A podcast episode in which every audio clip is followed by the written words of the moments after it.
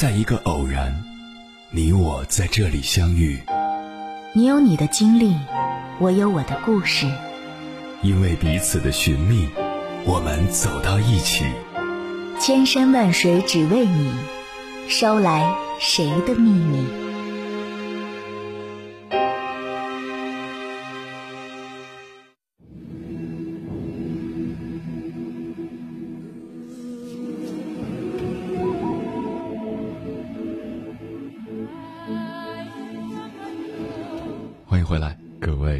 行者，这里是正在直播的中国交通广播，千山万水只为你，深夜不孤单。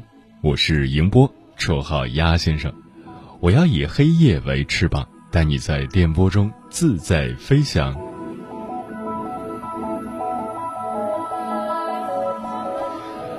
前不久，我在网上看到了一个很有趣的段子。对于所有的中国人来说，有一个四字魔咒是永远绕不开的。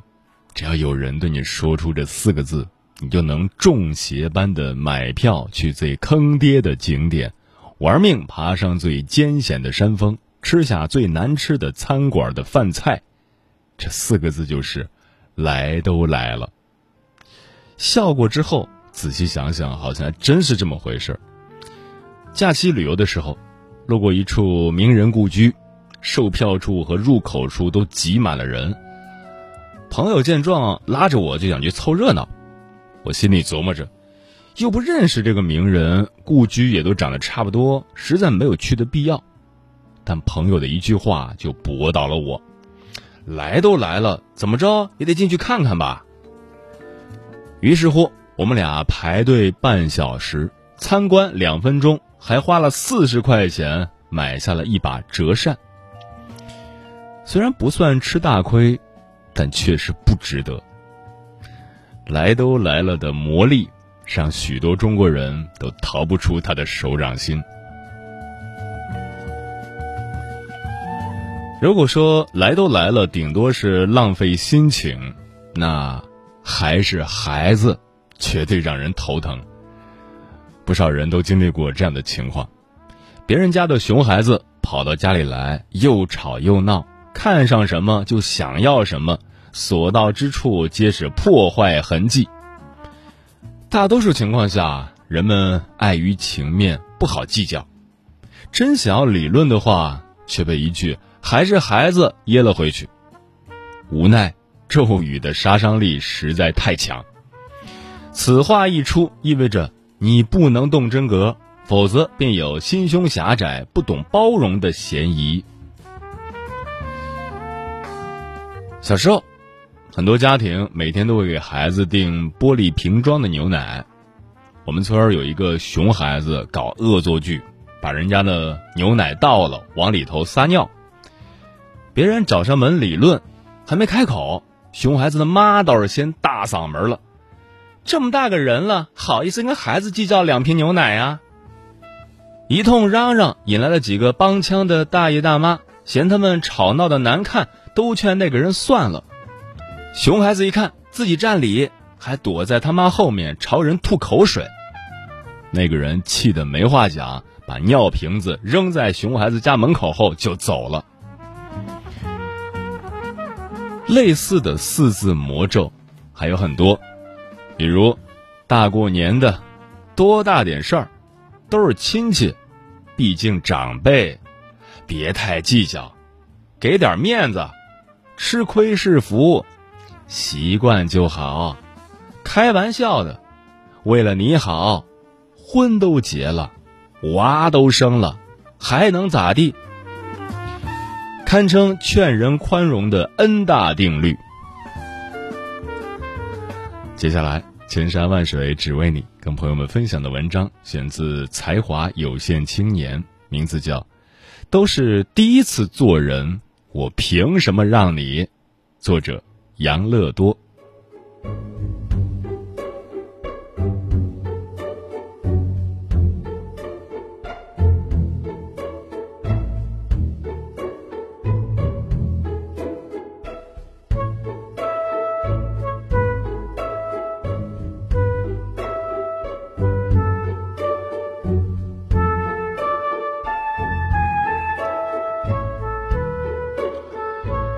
我闺蜜简直想动手杀了室友。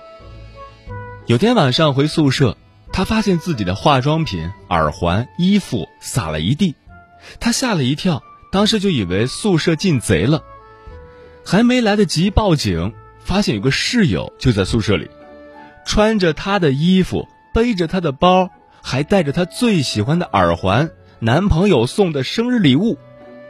我闺蜜刚准备问。室友就开口了：“今天有个聚会，我的衣服和化妆品不多，就用了你的。”说完就出门了，留下我闺蜜一个人满脸问号。那你咋不跟我说一声呢？微信说一声也行啊。不说你用完，你好歹收拾一下吧。凭什么扔的满地都是？越想越郁闷，闺蜜在宿舍群里艾特那个室友问。你觉得不用跟我说一下吗？结果他室友说：“不至于为这点小事这样吧。”其他几个室友也跟着附和：“对呀对呀，都是朋友，算了算了。”我闺蜜委屈的不行：“哪里是小事了？凭什么算了？”说实话，就像这种让你糟心不已还无法发泄的事情，每年都得遇到几十次。明明已经触碰到自己的底线，但大家浑然不觉，还争先恐后的劝你大度。最近网上流行一个词语，叫做“中国式宽容”，完美的总结了平时生活里最让人厌烦的劝你大度的词语。刚刚我闺蜜的那一个就是其中之一。算了算了，还有几个一听就想打人的。今天一并分享给大家。比如，还是孩子。每年我都会被这句话逼疯几百次。之前去游泳，一个小男孩啪的就把我的泳衣扯开了一边，我连忙伸手兜住衣服，他继续扯着不松手，于是我抓着泳衣的这一侧，他使劲拽着另一侧，开始僵持。他一边扯着，一边放声大笑，生怕周围的人没有注意到这尴尬的一幕。他妈妈就站在后面不远的地方，满脸慈爱地看着他家孩子，就好像他家孩子在做什么壮举一样。我当时就想翻脸，结果他妈在旁边云淡风轻地说：“不要跟小孩子计较啊，他才八岁。”旁边的人也都拦着我说。还是小孩子嘛，我只想冷笑，孩子了不起啊，我还是个宝宝呢。但当时的场景，要是我再多说一句，可能就要被大家形容成欺负小孩的坏阿姨了。是啊，还是孩子，多好的免罪金牌。校园霸凌出来的时候，大家说他还是个孩子。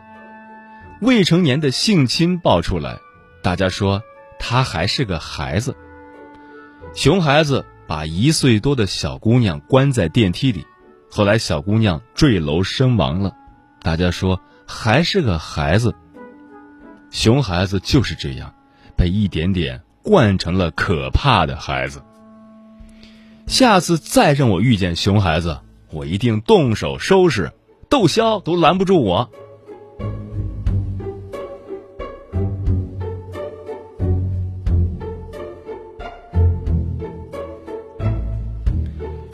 再比如，岁数大了，与熊孩子对应的是熊老人。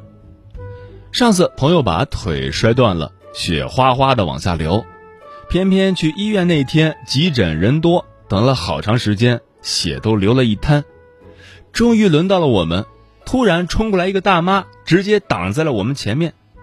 我们一愣，莫非这是传说中的插队？大妈嚷嚷着。先给我孩子看看，孩子发烧了。我一想，老人家还带着小孩子，那算了吧，也不容易。结果回头一看，一个大概三十岁的、一米八的所谓的孩子，赫然立在我的面前。我立马拍了拍这个大妈，说：“不好意思啊，我们先来的排很久队了，而且你看我朋友不停的流血。”大妈转过头就推开我的手。不能让老年人先看吗？我正准备反驳，我朋友在旁边嘀咕了一句：“倚老卖老。”大妈推了我朋友一把：“你说啥？你再说一遍。”朋友腿上有伤，一下没站稳，差点摔在地上。我一看大妈这一劲儿，多半是广场舞种子选手，打我三个应该没问题，顿时就不敢说话了。就在这次以后，我终于接受了这个现实：老人并不一定全是好人。前段时间爆出来的航班延误，大妈狂扇地勤小伙子耳光，老人溺水，救助员施救。老人要把救助员也拖下水，喊着要找人陪葬。倚老卖老的事情变得越来越多。有句话很对，不是老人变坏了，是坏人变老了。我们依然对老人保留尊重，但这份尊重永远不会给倚老卖老的人。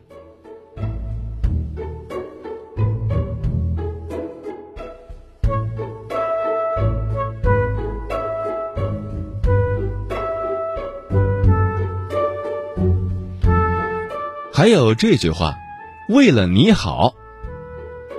我一个朋友的高考彻底被这句话毁了。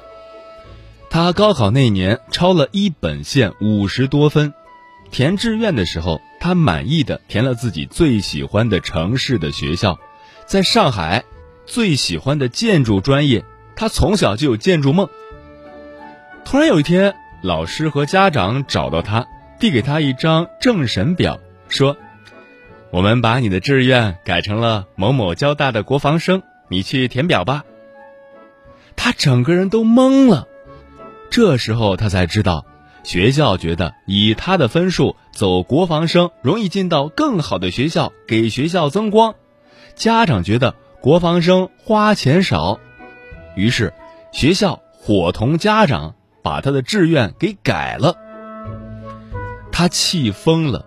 收起东西就要离家出走，结果所有人都跑来劝他：“为了你好，都是为了你好。”那段日子，他几乎是绝望的。为了你好，是这个世界上最可怕的道德绑架，因为一个人打着保护你的旗号伤害你的时候，其实是在企图控制你的人生。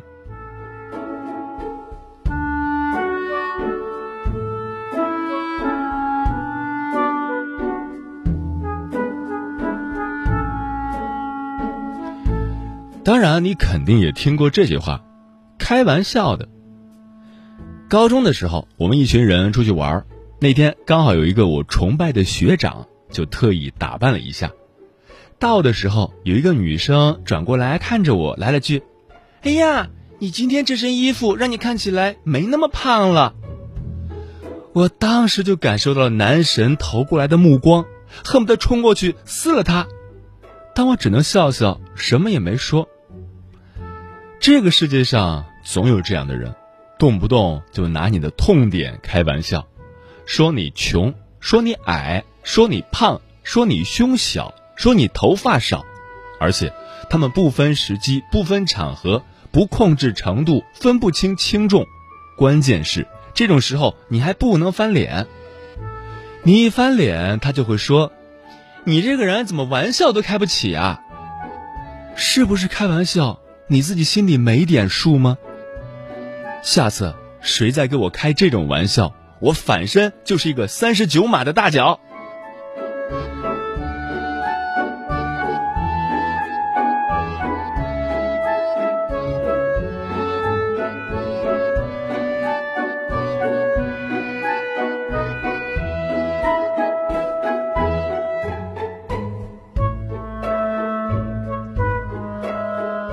同样让人烦的中国式宽容还有很多。你已经长大了，我同事说他听到这句话时才一年级。我说话直，我看你不是说话直，是脑回路太直。看我面子，你脸得有多大，我才能每次都看你的面子？所有的这些都是中国式宽容的代表性词汇。他们看起来是在提倡以和为贵，但其实他们要么就是自我开脱，要么就是道德绑架。无论你已经愤怒到了什么程度，无论你的利益是不是受到了侵害，旁人都可以拿出这些词汇中的几个随意组合来告诉你：你大度一点儿，不就让一步吗？这就是属于我们的最有特色的浆糊哲学。不讲理，没有逻辑，跟我们的大度与否、素质高低根本没关系。其实，我们只用守护自己的原则，不用被这些东西困住。今天我一定要说的是，素质是我的自身修养，不是你拿来道德绑架我的借口。下次再让我遇见这些事情。我只好拿网上那句最有代表性的句子来回复你们了。都是第一次做人，我凭什么要让你？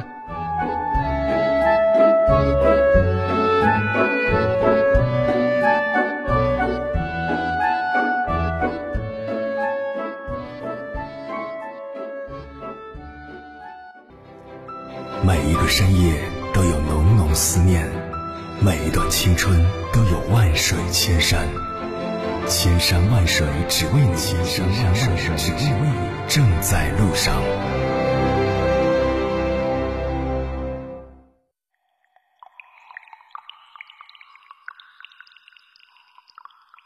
有没有打不破的窗？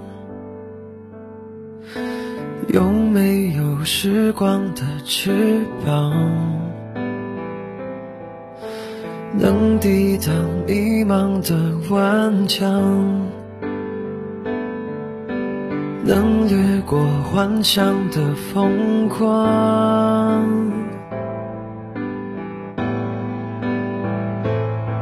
岁月赐予的经常，任随着时间在消长。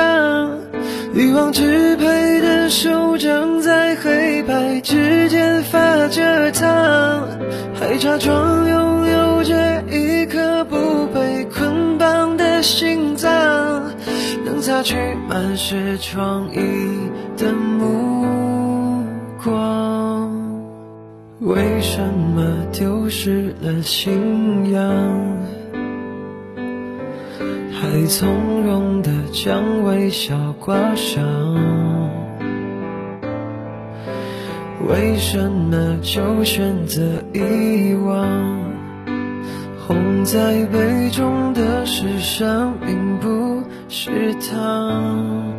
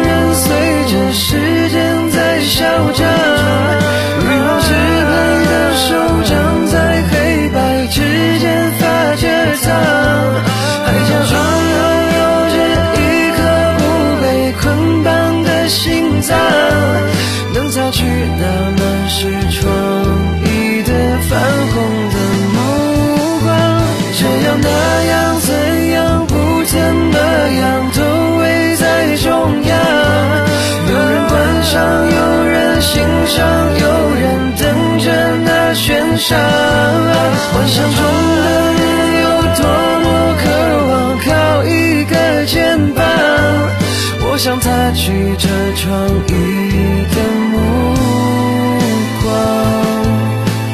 凭什么丢失了？信仰，还从容的将微笑挂上。就选择遗忘？红在杯中的是梦，并不是伤。以道德绑架为本质的中国式宽容，你遭遇过吗？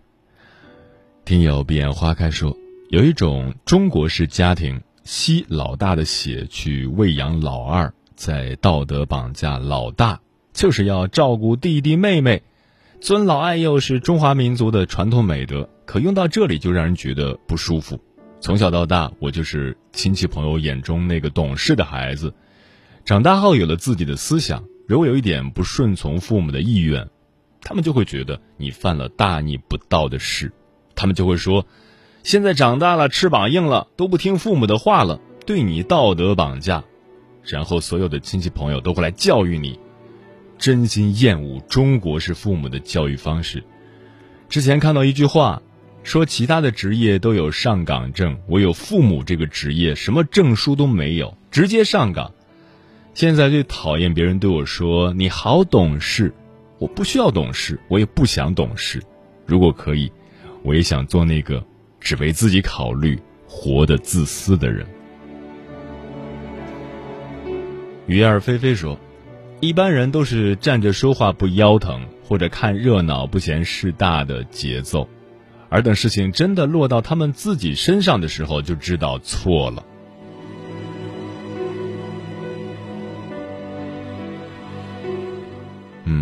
关于中国式宽容，我想起了以前看过的一档电视节目，名字我就不说了。在那期节目中，一个女孩的姐姐联合工作人员把女孩骗到节目现场，并突然要求她与亲生父母相认。可是，在过去的二十多年里，亲生父母和她就生活在同一个镇子上，却从来没主动过来看她这个女儿一眼。在她最需要亲情的时候，是养父母给了她温暖，他们才是她真正的家人。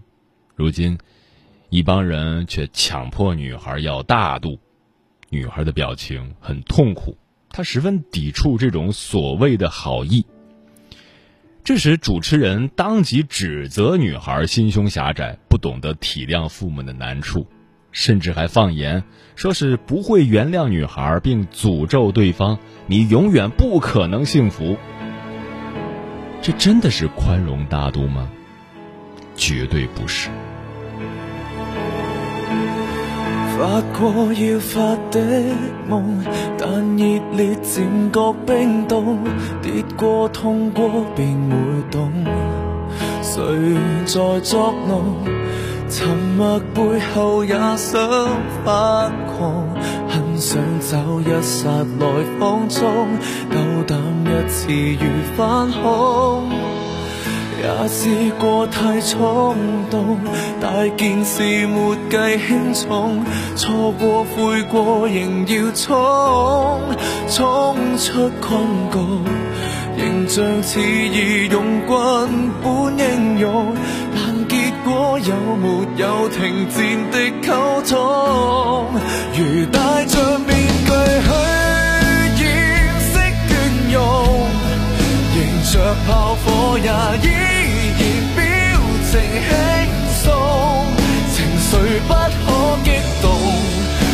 若轻的举重来化解一切压力似失踪如放下面具去也许面红乘着晚风去追寻逍遥星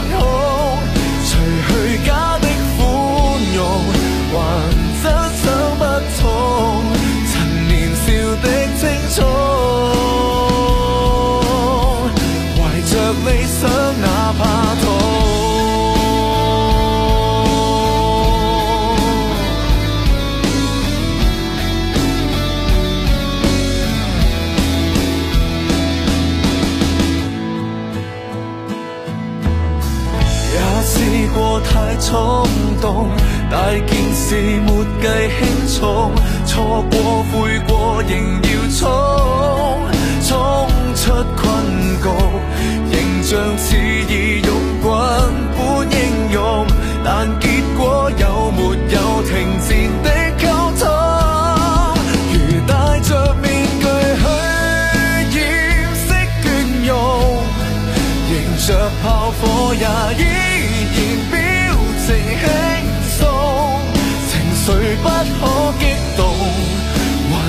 轻的举重来化解一切压力似失踪。如放下面具去，也许面紅，乘着晚风去追寻逍遥星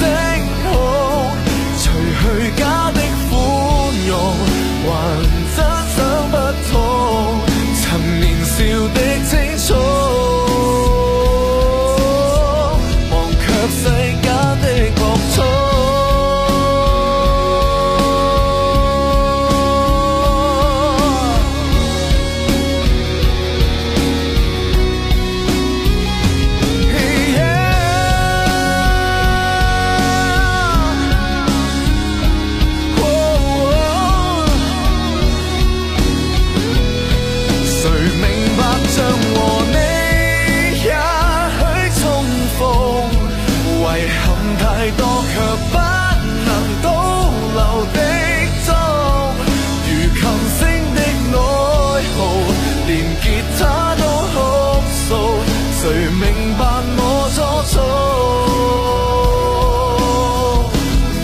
煩躁也是個夢，